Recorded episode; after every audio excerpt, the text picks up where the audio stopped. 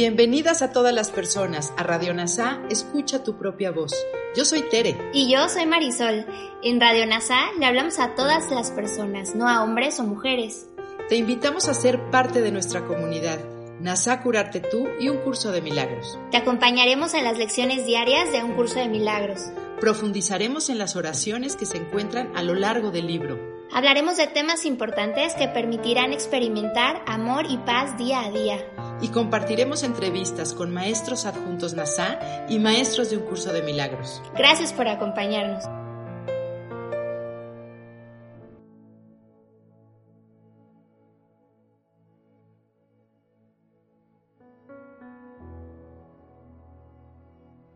Comenzamos. Lección 140 del libro de ejercicios de un curso de milagros. La salvación es lo único que cura.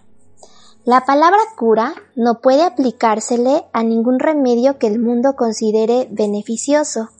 Lo que el mundo percibe como un remedio terapéutico es solo aquello que hace que el cuerpo se sienta mejor, mas cuando trata de curar a la mente, no la considera como algo separado del cuerpo, en el que cree que ya existe.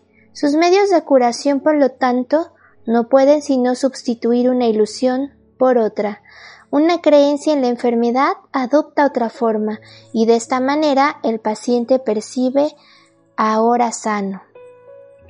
Mas no se ha curado, simplemente soñó que estaba enfermo y que el sueño encontró una fórmula mágica para establecerse. Sin embargo, no ha despertado del sueño, de modo que su mente continúa en el mismo estado que antes, no ha visto la luz que lo podría despertar y poner fin a su sueño. ¿Qué importancia tiene en realidad el contenido de su sueño? Pues, o bien uno está dormido o bien despierto. En esto no hay términos medios. Los dulces sueños que el Espíritu Santo ofrece son diferentes de los del mundo, donde lo único que uno puede hacer es soñar que está despierto.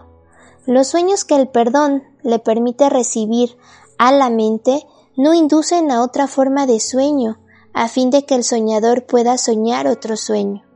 Sus sueños felices son los heraldos de que la verdad ha alboreado en su mente. Te conducen del sueño a un dulce despertar, de modo que todos los sueños desaparecen y así sanan para toda la eternidad. La expiación cura absolutamente y cura toda clase de enfermedad, pues la mente que entiende que la enfermedad no es más que un sueño no se deja engañar por ninguna de las formas que el sueño pueda adoptar. Donde no hay culpabilidad, no puede haber enfermedad, pues esta no es sino otra forma de culpabilidad. La expiación no cura al enfermo, pues eso no es curación, pero sí elimina la culpabilidad que hacía posible la enfermedad. Y eso es ciertamente curación, pues ahora la enfermedad ha desaparecido y no queda nada a lo que pueda regresar. Que la paz sea contigo, que has sido curado en Dios y no en sueños vanos, pues la curación tiene que proceder de la santidad, y la santidad no puede encontrarse allí donde se concede valor al pecado.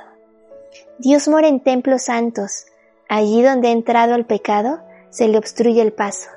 No obstante, no hay ningún lugar en el que Él no esté. Por lo tanto, el pecado no tiene un hogar donde poder ocultarse de su beneficencia. No hay lugar del que la santidad esté ausente, ni ninguno donde el pecado y la enfermedad puedan morar. Este es el pensamiento que cura, no hace distinciones entre una irrealidad y otra, Tampoco trata de curar lo que no está enfermo. Al ser consciente únicamente de dónde hay necesidad de curación, esto no es magia. Es simplemente un llamamiento a la verdad, la cual no puede dejar de curar y curar para siempre. No es un pensamiento que juzgue una ilusión por su tamaño, su aparente seriedad o por nada que esté relacionado con la forma en que se manifiesta. Sencillamente se ha concentrado en lo que es y sabe que ninguna ilusión puede ser real. No tratemos hoy de curar lo que no puede enfermar. La curación se tiene que buscar allí donde se encuentra, y entonces aplicarse a lo que está enfermo para que se pueda curar. Ninguno de los remedios que el mundo suministra puede producir cambio alguno en nada. La mente que lleva sus ilusiones ante la verdad cambia realmente. No hay otro cambio que este. Pues, como puede una ilusión diferir de otra, sino que los atributos que no tienen sustancia, realidad, núcleo ni nada que sea verdaderamente diferente? Lo que hoy nos proponemos es tratar de cambiar de mentalidad con respecto a lo que constituye la fuente de la enfermedad, pues lo que buscamos es una cura para todas las ilusiones y no meramente alterar o alternar entre una y otra. Hoy vamos a tratar de encontrar la fuente de la curación, la cual se encuentra en nuestras mentes porque nuestro Padre lo ubicó ahí para nosotros. Está tan cerca de nosotros como nosotros mismos, está tan cerca de nosotros como nuestros propios pensamientos, tan próxima que es imposible que se pueda extraviar. Solo necesitamos buscarla y la hallaremos. Hoy no nos dejaremos engañar por lo que a nosotros nos parece que está enfermo. Hoy iremos más allá de las apariencias hasta llegar a la fuente de la curación, de la que nada está exento, Tendremos éxito en la medida en que nos demos cuenta de que jamás se puede hacer una distinción válida entre lo que es falso y lo que es igualmente falso. En esto no hay grados ni ninguna creencia de lo que no existe pueda ser más cierto en algunas de sus formas que en otras. Todas las ilusiones son falsas y pueden sanar precisamente porque no son verdad. Así pues dejemos a un lado nuestros amuletos, nuestros talismanes y medicamentos, así como nuestra encantación y trucos mágicos de la clase que sean.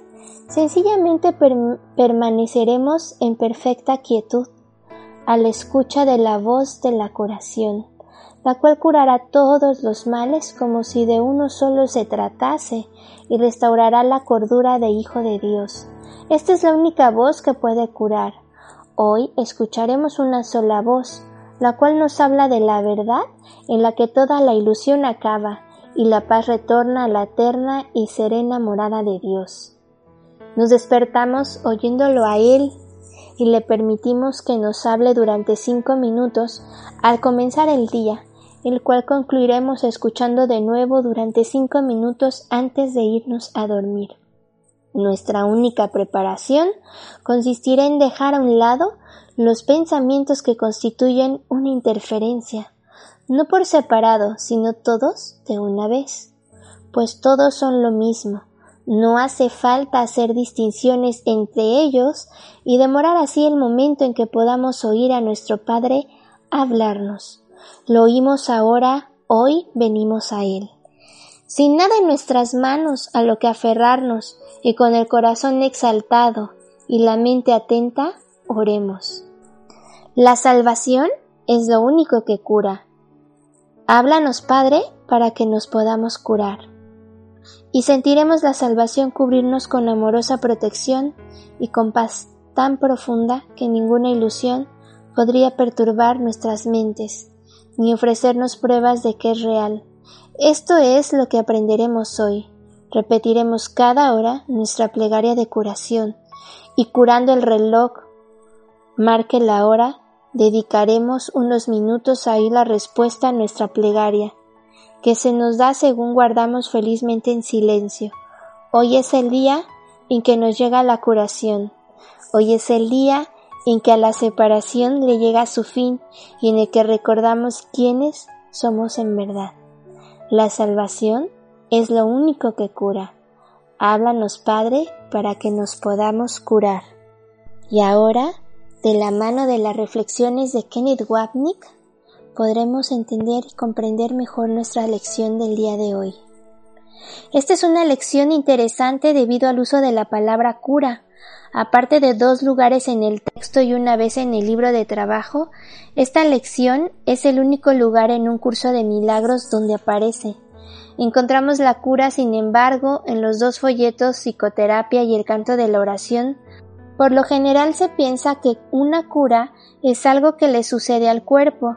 Los psicoterapeutas también hablan de curar la mente de alguien, aunque su comprensión de la mente difiere del curso. Por lo tanto, la curación casi siempre se usa en relación con algo físico o psicológico que está mal, y es una connotación aquí. El contexto es la enfermedad, pero el mensaje familiar de la lección es que la enfermedad está realmente en la mente, por lo tanto, si quieres una cura, tienes que curar la mente del pensamiento de culpa. Esta lección también discute la magia, contrastándola implícitamente con la curación. La magia es todo lo que el ego ofrece para resolver el problema a nivel sintomático, lo que significa no resolver el problema en absoluto. La sanación lleva el problema a su fuente, la decisión de la mente de ser un ego. Otro tema importante en esta lección es el primer principio de los milagros, sin orden de dificultad entre ellos. Cada problema es el mismo, por lo que los síntomas de la enfermedad, emocionales o físicos, por muy dolorosa que sea la experiencia, no son diferentes entre sí. Contrariamente a la primera ley del caos del ego, no hay jerarquía de ilusiones. Muchas cosas en el mundo pueden aliviar algunos síntomas, algunas veces, pero no pueden curar la causa. Esto no significa que debas sentirte culpable cuando haces magia o tomas medidas para ayudar a tu cuerpo, sino que debes llamar al remedio por su nombre propio, magia. Sin embargo, la magia no es pecaminosa como ya hemos visto. Todos los medios materiales que usted acepta como remedios para las enfermedades corporales son declaraciones de principios mágicos. Sin embargo, no se deduce que el uso de tales agentes con fines correctivas sea malvado. El punto en que la magia no sanará la mente porque no te despertará del sueño, sin embargo puede ser una forma reconfortante y no y no amenazante de tratarse a sí mismo a los demás. Jesús te pide que entiendas la enfermedad desde la mente, para que el remedio, el perdón de la mente, pueda ser aplicado donde sea y como sea que pueda ser útil. Jesús está hablando no solo de la medicina tradicional y no tradicional, sino también de las formas tradicionales y no tradicionales de psicoterapia. Si usted tiene un dolor de cabeza y toma una aspirina, el dolor de cabeza desaparece y usted se siente mejor. No hay nada malo en sentirse mejor físicamente, pero la causa real del dolor de cabeza sigue siendo la decisión de la mente de estar enferma, haciendo que la culpa sea real y proyectándola sobre el cuerpo. Sin embargo, mientras que no hay nada malo en sentirse mejor físicamente, hay algo malo en creer que el problema es sanado cuando no lo es. Esto asegura su supervivencia continua en la mente, que depende de la proyección sobre los cuerpos en forma de enfermedad o ira. Con la causa subyacente desconocida, la protección aparece tener vida propia, más allá del control del individuo que lo proyecta. Esto asegura que la proyección continuará sin disminuir, al igual que los síntomas de una forma u otra, la sustitución de la ilusión por la ilusión, la culpa en la mente está a salvo, nada lo ha cambiado, lo que explica por qué experimentamos el cuerpo como enfermo. Esto no permite concluir que el problema no esté en la mente sino en el cuerpo. Nuestra atención está así dirigida a hacerla sentir mejor. Mientras el ego inteligente restablece nuestra falta de mente, el verdadero problema, la culpa de la mente que proviene de su decisión de separarse, se olvida. Esto significa que la causa de la enfermedad permanece y continuará apareciendo en el cuerpo a través de la proyección. La sustitución de síntomas de Freud si no se deshace la causa permanece para generar otros síntomas. Puedes o no reconocerlos como tales, pero mientras haya culpabilidad, inevitablemente generará algún otro sombra de sí mismos o algún otro síntoma. La expiación, la presencia del Espíritu Santo en la mente que sueña, nos despierta de esos sueños ilusorios de enfermedad del ego. Los sueños felices no tienen nada que ver con un mundo mejor, son sueños de perdón, deshacen los sueños infelices del ego del ataque y culpa, y corrigen felizmente los pensamientos de separación de la mente al recordarnos nuestros intereses compartidos con todos los demás. El perdón deshace las ilusiones, aunque en sí mismo es una ilusión, porque perdona lo que nunca sucedió. A diferencia de los demás, el perdón no genera más ilusiones, al igual que los círculos viciosos del ego, culpa, ataque y ataque-defensa. El propósito último del perdón es despertarnos del sueño en oposición al propósito del ego de mantenernos dormidos. Las ilusiones del ego de ataque y separación tienen como razón de ser mantener el pecado real, pero verlo en los demás. Esta proyección constituye la esencia de los sueños de odio del mundo, la protección de los sueños secretos de culpa del ego. Los sueños felices de perdón y sanación son heraldos de la verdad, anunciando su amanecer al preparar nuestras mentes para ella.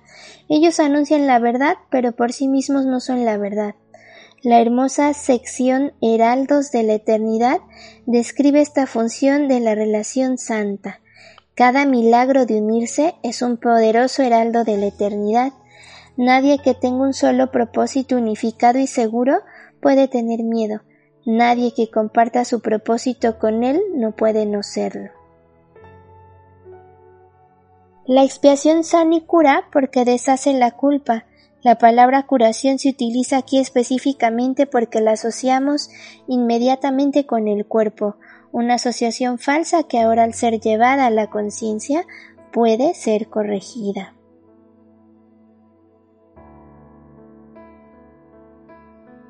Los síntomas no son más que el efecto que la culpa, que es su causa.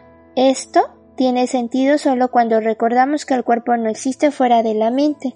De hecho, no existe en absoluto. Además, la mente no está en el cuerpo.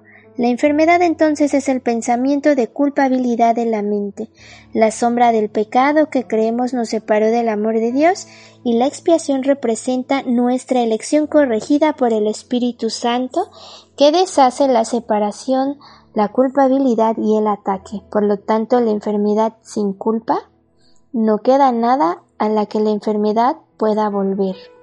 La expiación está consciente de dónde está la necesidad de sanación y por lo tanto no busca sanar el cuerpo. Sin embargo, siempre y cuando nos identifiquemos con el cuerpo, creemos que la necesidad de curación está en cualquier lugar menos en la mente. Por eso Jesús nos aconseja, no busques cambiar al mundo, sino que elige cambiar tu mente acerca del mundo. ¿Es en el cuerpo el que no puede sufrir la enfermedad? Sin embargo, Jesús no está diciendo que usted no debe tomar medicamentos si está enfermo. Él simplemente nos pide que no lo llamemos cura o una curación. La magia alivia el síntoma y no se puede decir lo suficiente. Nada en un curso de milagros debe tomarse como excusa para no ver a un médico o tomar medicamentos si estás enfermos, ni para descansar si estás cansado y comer si tienes hambre. Jesús solo te pide que te des cuenta de que la magia en lo que estás haciendo no sanará el pensamiento de separación que es la causa última de cada problema. El milagro es inútil si aprendes que el cuerpo puede ser sanado, porque esta no es la lección que fue enviado a enseñar. La lección es que la mente estaba enferma y pensaba que el cuerpo podía estar enfermo. Proyectar su culpa no causaba nada y no tenía efectos. Entonces cuando entendemos la verdadera elección, ya no hay elección, la felicidad ha reemplazado el dolor, la curación, la enfermedad, Dios el ego y estamos en paz. Gracias por unir tu mente a todas las mentes. Soy gratitud.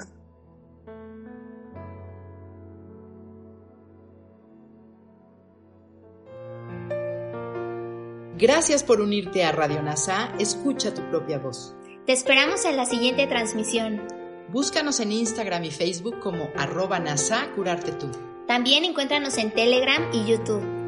Suscríbete a este espacio y Escucha, tu, propia, voz.